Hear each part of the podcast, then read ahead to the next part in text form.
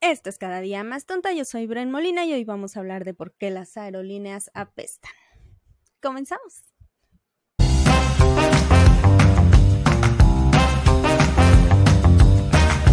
Bueno, antes que nada y como siempre, muchas gracias por darle play a este nuevo capítulo de Cada día más tonta. Sobre todo porque el capítulo pasado me la pasé regañándote todo el tiempo. La verdad es que después que lo escuché dije, ¿qué onda con el Grinch? No, sí me pasé, la neta, si lo escuchaste completo, gracias. Si a la mitad dijiste, basta Brenda, deja de arruinar la Navidad, está bien, lo entiendo, no pasa nada. Además, si lo estabas viendo, no sé si, si alguien vea el video que hago, si, si solo lo escuchas está perfecto porque la vez pasada tuve ahí un problemita técnico y atrás de mí tenía como el Espíritu Santo regañándome por estar hablando mal de la Navidad. Este, se metió un poquito a la luz de la ventana, fue un show. Pero yo espero, uno, que eso no pase nuevamente y dos, eh, para compensar el regaño de la semana pasada, hoy vamos a hablar de un enemigo en común, las aerolíneas. Y es que si eres como yo y te gusta viajar, y eres como yo y no tienes mucho presupuesto, entonces, pues sabes el show que es conseguir un vuelo bonito ¿cómo es? Bueno, bonito y barato, así. Em, porque ahora te cobran por todo, ¿no? Para empezar. Y es verdad que el servicio de las aerolíneas no es el mejor. A menos, claro, que eh, tengas la capacidad financiera para estar en business o para rentar tu propio jet o si viajas en tren o en barco, pues e, este, tipo de problemas no son para ti. Pero si como yo buscas una aerolínea barata y un vuelo que te lleve a tu destino, pues relativamente fácil, que no tengas que hacer 20 escalas o que el horario no esté tan complicado, ya sabes, todo eso, pues es, es prácticamente imposible. Y pues eso, eh, la verdad es que siempre me había preguntado yo por qué las aerolíneas nos tratan tan mal y descubrí que es básicamente porque no somos un negocio para ellas, por lo menos no el, vamos a llamarlo, usuario de a pie. o sea, nosotros así como personitas que reservamos un vuelo en X plataforma, despegar o kayak, lo que sea, pues no, no somos realmente un gran negocio para la aerolínea. De hecho, representamos gastos, representamos pérdidas para las aerolíneas. O sea, básicamente las aerolíneas no viven de volar, pero ahorita te voy a contar a detalle de qué carajos viven, ¿no? Em, y vamos a empezar, ya sabes, como siempre, si quieres entrarle más al tema, si quieres verificar algún dato, si quieres, este, eh, no sé, crear un diálogo conmigo, abajo voy a dejar todos los links que consulté para que antes de gritonearme en redes sociales tengas argumentos. ¿ok? Yo solo me baso en la información. y como parte de esta investigación, bueno, llegué a la Asociación Internacional de Transporte Aéreo, o la IATA. Esta organización es básicamente una asociación que ve por el bienestar de las aerolíneas, es una cooperación entre aerolíneas, representa sus intereses, desarrolla estándares de calidad, de seguridad, este, medio ambiente, operaciones, y pues cada año sacan como sus estadísticas, ¿no? Son como las que están como muy atentos a la industria aérea comercial. Em, y creo que también este, privada, pero bueno, nos vamos a centrar en la comercial ahorita, ¿no? Em, y de ellos saqué un par de datos bastante interesantes. El primero, este es del 2019. En promedio por usuario, una aerolínea tiene una entrada o una ganancia de 188.98 dólares. Ese es como el promedio que tú pagas por boleto y si pagaste por tu asiento, si pagaste por tu maleta, todo eso, ahí, todo eso entra ahí. El problema es que los gastos de operación por usuario son 182 en el 2019. Eran 182 lo que deja a la aerolínea con una ganancia de 6.12. o dejaba a la aerolínea con una ganancia de 6.12, que en realidad lo que la IATA dice en este, en este informe que encontré de ese año, pues sí, estaban contentos porque era el mejor año en la historia aeronáutica, les había ido muy bien, la gente estaba viajando y el mundo se estaba moviendo y todos éramos felices, pero llegó el COVID, se cerró el mundo. Y entonces no encontré la misma, el mismo símil para el 2022, pero sí encontré como los totales. Entonces, la diferencia. Las ganancias totales del 2022 de todas las aerolíneas comerciales grandes y chicas fueron 727 mil millones de dólares. Sus gastos fueron de 737 mil millones. Es decir, sus ganancias fueron de menos 10 mil millones.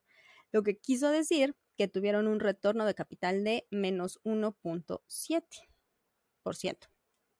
Eh, y pues evidentemente esto tiene como varios factores que ahorita vamos a desmenuzar. La buena noticia es que en 2023 se espera que el retorno de capital sea de 0.6%, o sea que este número sea positivo y ya no sea números negativos, ¿no? Lo cual pues significa que el mundo está empezando a abrirse ahora sí del todo, ¿no? Y, están siendo optimistas con el 2023.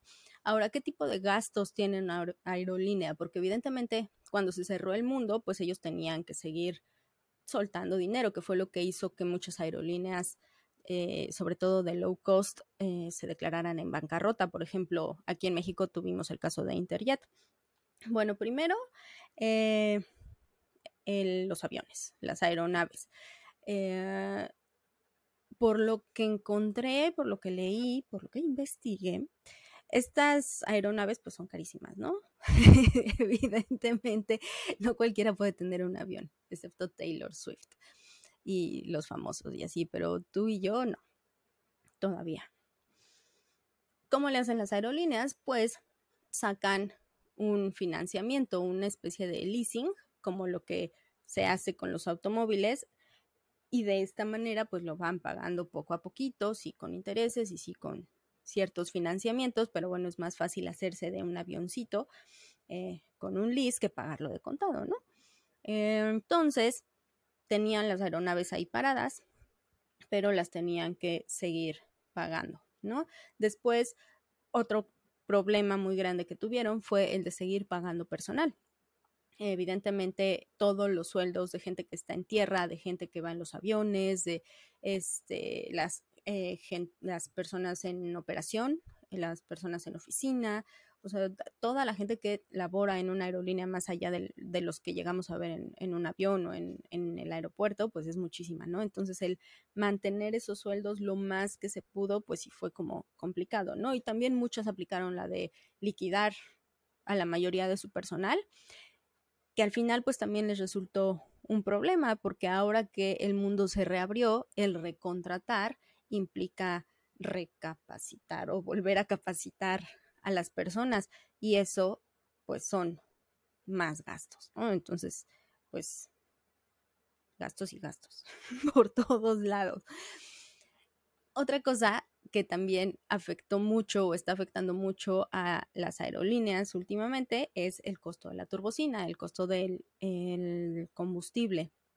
Una de las razones es que, pues, durante el COVID, evidentemente se cerró el mundo, dejaron de volar y entonces las refinerías dijeron, bueno, ¿para qué refinamos turbocina si no se necesita? Entonces empezaron a refinar otras cosas eh, evidentemente, si un economista me escucha explicando yo esto acá en, mi lenguaje brendil, eh, me va a decir que es muy básico lo que estoy explicando, ¿no? Pero es básicamente eso. Empezaron a refinar otras cosas y cuando se requirió más cantidad de combustible aéreo, pues no había suficiente y eso hace que los costos aumenten. Pero también influyó que em, pues Rusia está exportando mucho menos petróleo que el que exportaba, ¿no? Y porque, pues, la invasión en Ucrania, básicamente. Entonces, estos dos hechos hicieron que la turbocina aumentara un 120% su valor del año pasado, del 2021, a hoy. Entonces, pues evidentemente eso hace que los costos pues vayan, se vayan a los cielos, ¿eh? porque son aerolíneas. Ay, Brenda. Bueno, después pues tenemos también el hecho de que tienen que seguir pagando como asuntos de seguridad, este, para las aeronaves que sí tenían que estar todavía este, trabajando, pues tanto seguridad aérea que sea seguro volar, para viajar de punto A a punto B, que no se caiga el avión, pues requiere mantenimiento, la aeronave y todo eso, ¿no? Entonces, más gastos.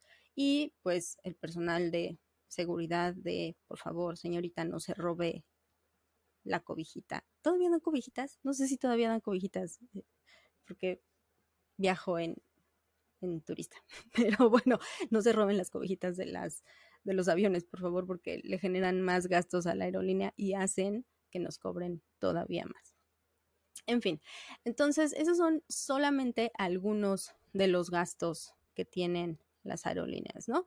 Y pues evidentemente eso me hizo pensar entonces de qué carajos viven. Si, si les representamos números rojos y realmente el tener una aerolínea no es un negocio como tal porque pues todas se fueron para abajo, o sea, en una crisis, en un momento así en el que la gente no está viajando. Y ahorita estamos hablando de una pandemia, de lo que pasó con el COVID, pero pensemos en temporadas bajas, en momentos en donde eh, hablemos de crisis financieras, ¿no? Lo que sea, cualquier otro factor, una de las industrias más vulnerables es la, aeronáutica. Entonces, eh, ¿de qué viven? Bueno, una de sus prácticas más comunes y que todos odiamos es la sobreventa de asientos, ¿no? Si alguna vez te ha tocado que te quedes abajo porque resulta que sobrevendieron el vuelo, es da, muchísimo coraje y, te arruinan. Si ibas para tus vacaciones, pues te las arruinan, ¿no? Y si ibas de regreso a tu casa por cualquier cosa, pues también la desesperación de que estás lejos de tu casa y a lo mejor ya no traes dinero, digo, tienen como ciertas reglas y te tienen que compensar y todo, pero el estrés de que te muevan el vuelo es horrible. Y entonces lo primero que me pregunté es, yo, bueno, esta práctica es legal, no es legal. Bueno, es muy legal, sí, sí es legal. Y de hecho es algo que los gobiernos permiten justamente para aligerar un poco la carga de las aerolíneas a la hora de, em, ah, por ejemplo, si lo, que te comentaba al principio, cuánto cuesta, eh, cuánto es el costo por usuario de, todos los gastos que implican en una aerolínea. Entonces, lo que ellos tratan es de contrarrestar eso, ¿no? Si el avión está lleno, pues por lo menos salen tablas o no, no quedan tan mal. Entonces, siempre consideran que alguien no va a llegar al vuelo. ¿Cómo lo hacen? Al parecer tienen un algoritmo que es bastante efectivo, por lo que leí. Falla algunas veces, que es cuando le joden la vida a alguien, pero la mayoría de las veces le atinan al número de personas que no van a llegar a un vuelo y entonces pueden ofrecer ese asiento a cualquier otra persona y así ellos ya no pierden pues el costo de ese de ese lugar, ¿no? De lo que cuesta mover a una persona. Pero de ahí nos están haciendo millonarios lo que me sorprendió es que en realidad las aerolíneas viven de su programa de millas o de su programa de cliente frecuente. Eh, es de ahí de donde sacan todo el dinero. Y esto, digo, es una práctica que llevan haciendo durante muchos años. Pero a raíz de la pandemia en Estados Unidos se dieron cuenta de la cantidad de dinero que hacen las aerolíneas con su programa de millas y se dieron cuenta justo porque mm, a raíz de la pandemia se fueron muchas aerolíneas a buscar eh, refugio con el gobierno y pues pidieron préstamos o buscaron como, y lo pongo entre comillas, una especie de hipoteca, como hipotecar sus acciones, pues para que el gobierno les prestara dinero y, y pudieran eh, sobrevivir durante la crisis, ¿no? Durante el tiempo que no iban a estar operando.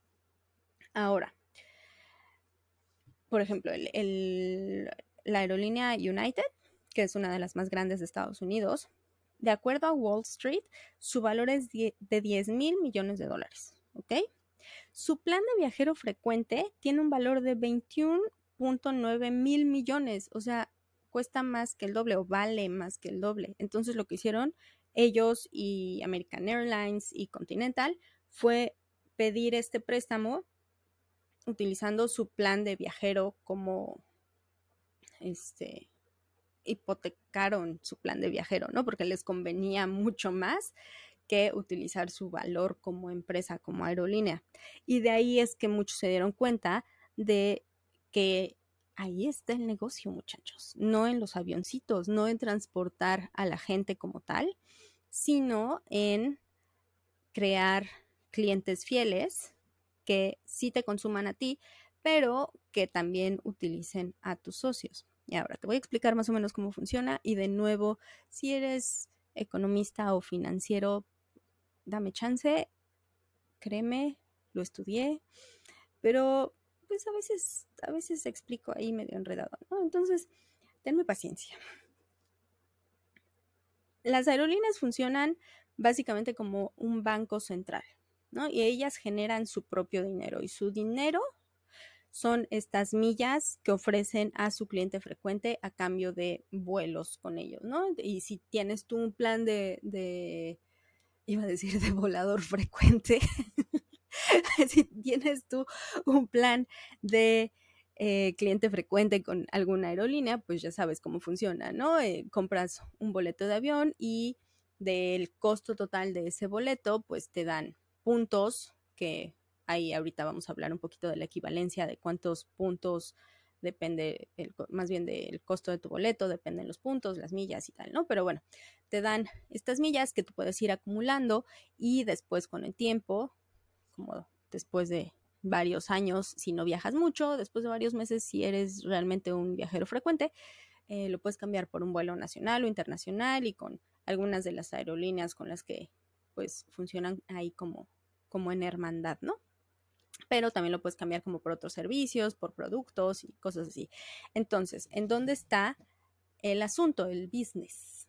Bueno, estas millas antes costaban, o sea, eran una milla es equivalente a una milla, ¿no? Cuando empezaron estos programas.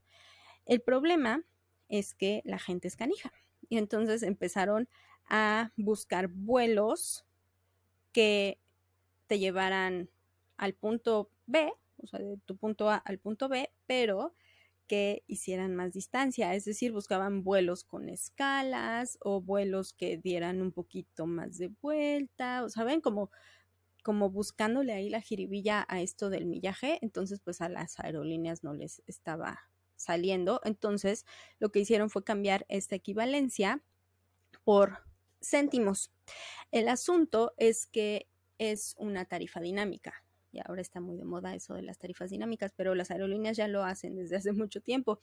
Y el valor de tu milla depende mucho de la distancia del destino al que vas, de la temporada en la que vuelas o de la temporada en la que compras tu vuelo. Hacen ahí como, como su juego para no darte demasiadas millas, pero pues sí darte un poquito, ¿no? Para que te sientas recompensado. Y el asunto es que absolutamente nadie está regulando esto. Cada aerolínea tiene sus reglas y cada aerolínea decide cuánto cuestan estas millas.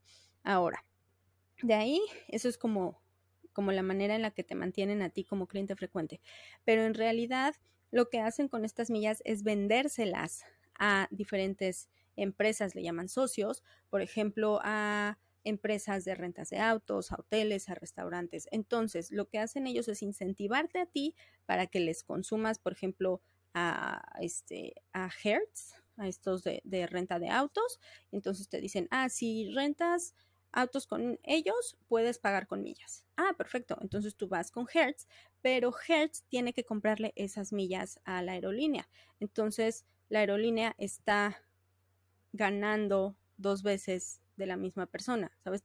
Tú le compraste el vuelo a ese destino y después rentaste el auto con Hertz, entonces parte del dinero que tú le estás dando a Hertz pues se va hacia la aerolínea de regreso porque es con lo que van a comprar las millas, ¿no? Evidentemente Hertz o, la rentadora de autos X autitos.com, ellos se quedan con una ganancia, pero pues la aerolínea recupera un poco de ese millaje, ¿no? Y lo mismo pasa, por ejemplo, con las tarjetas de crédito. No sé si a ti te han hable y hable y hable y hable los de Polaris. Porque, ay, yo ya los alucino. Y ya me di cuenta por qué. Digo, aparte de que el muchacho, muchacha, debe estar buscando su comisión, a la aerolínea le conviene mucho que tú tengas esta tarjeta de crédito porque funciona exactamente igual. Este co-branding que hacen los bancos con las aerolíneas es básicamente eso. Los bancos le compran las millas a las aerolíneas para ofrecértelos a ti eh, en este cada que haces una compra con tu tarjeta de crédito te damos tantos puntos, en, eh, por ejemplo, los puntos Premier, ¿no? En, las de Aeroméxico. Eh, entonces pasas tu tarjeta de crédito, te damos tantos puntos, eso incentiva que utilices tú la tarjeta de crédito del banco, pero al final cuando tú quieras cambiar esos puntos, pues el banco tiene que comprárselos a United porque son sus millas y entonces United recupera un poco de ese dinero. Y está cañón porque pues evidentemente sí les funciona y muchas aerolíneas están haciendo esto. Por eso muchas optan por tener su propia tarjeta de crédito o por tener estos programas de, clientes frecuentes. Em, porque pues es la única manera de volver rentable un negocio que no lo es. De hecho, eh, ni siquiera ya eh, la primera clase, por ejemplo, alguien me dijo o había leído, esto sí ya tiene tiempo, no me acuerdo, pero pues que a las aerolíneas lo que les interesaba era llenar la primera clase y llenar business, porque ya con eso cubrían el costo de los gastos totales del vuelo, ¿no? Pero no sé si te has dado cuenta, si has viajado recientemente, en muchos aviones ya ni siquiera existe la primera clase y eso tiene un motivo, eh, ya no es rentable. La gente ya tampoco quiere viajar en primera clase porque es más caro y pues creo que todos preferimos pagar menos a, este, y viajar más, o sea, tener como capital para a lo mejor irte un mes a viajar por Europa y entonces utilizas puras eh, aerolíneas chiquitas y, vuelos de bajo costo que pagar una primera clase, ¿no?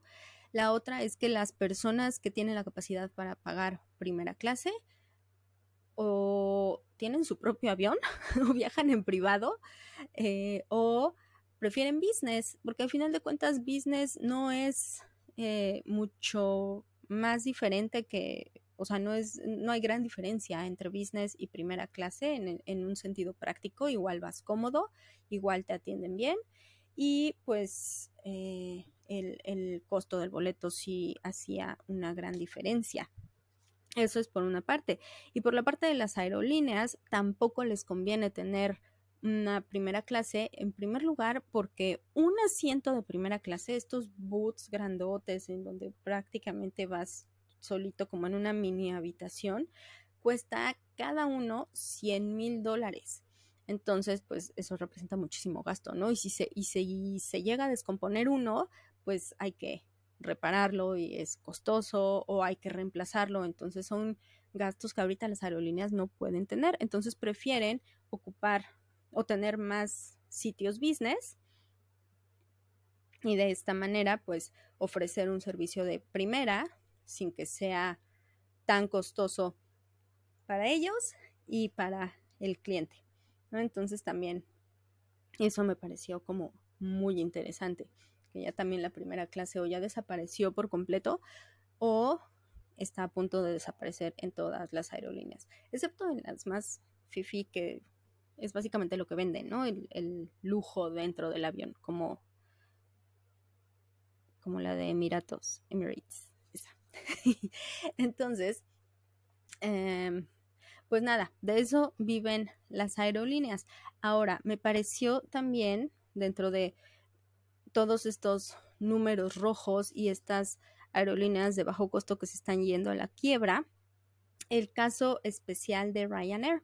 No sé si te suena, si has estado en Europa, si has tenido chance como de viajar en avión dentro de Europa. Esta aerolínea es, es muy famosa, es irlandesa y se caracteriza por ser una de las primeras de bajo costo. ellos, y ellos lo dicen, o sea, nosotros pensamos en un avión como un autobús. O sea, fueron la primera aerolínea que te cobró por una maleta documentada, que mucha gente los criticó al principio y todas las aerolíneas se jactaban de que jamás lo iban a hacer y ahora todas te cobran, prácticamente todas te cobran por documentar una maleta, ¿no?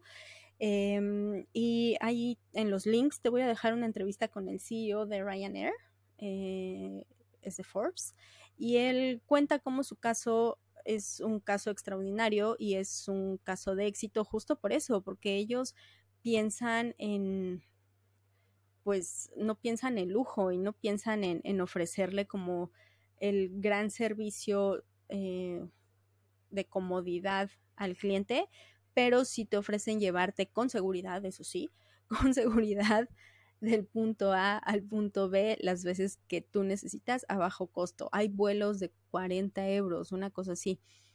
Y, por ejemplo, ahorita que las aerolíneas están recuperando, en la entrevista él comenta que ellos ya tienen el 70% de su tráfico recuperado, o sea, ya tienen vuelos vendidos de aquí a marzo del próximo año, que eh, muchas aerolíneas ahorita no lo estaban consiguiendo.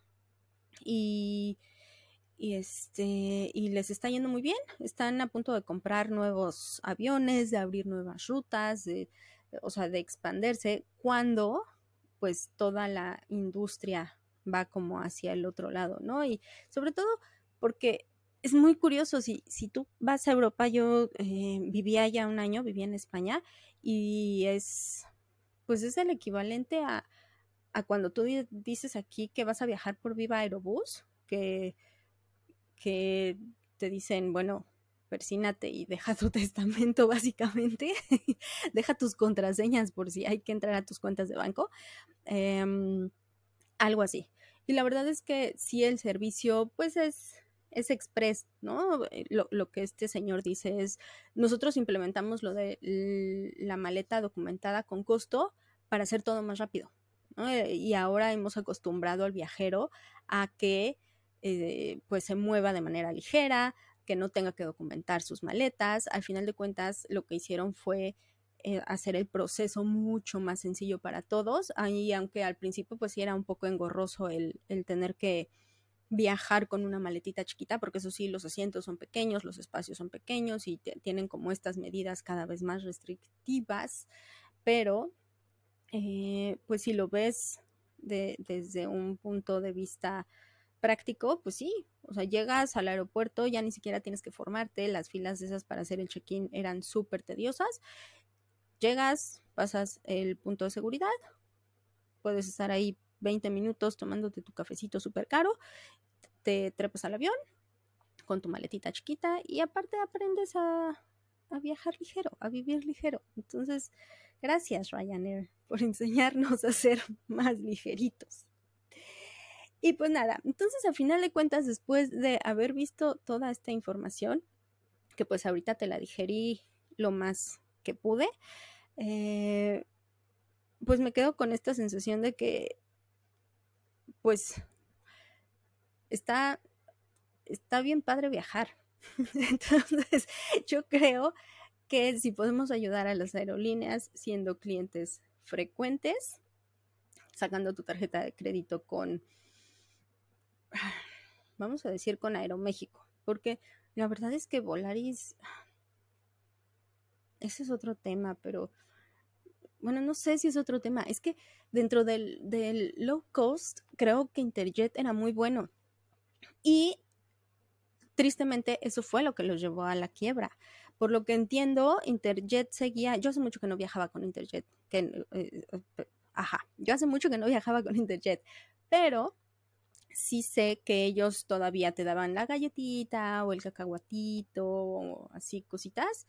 Este, pues ese tipo de lujillos que todavía se daban fueron eh, parte del detonante. Digo, evidentemente eh, es algo chiquito, ¿no? Y es algo como significativo. Si, si eres de los que trabajaba para Interjet, me vas a hablar de, pues de todos los malos manejos que a lo mejor hubo internamente, ¿no? Y entiendo que ahorita deben un chorro de dinero, eh, tanto en compensaciones por la gente que no pudo volar con ellos, que se quedó ahí varada y que pues que se tuvieron que rascar con sus propias uñas en el momento en el que se declararon en bancarrota y también toda esta gente que trabajó para ellos y que se quedó sin salario. Entiendo, entiendo lo complicado que es.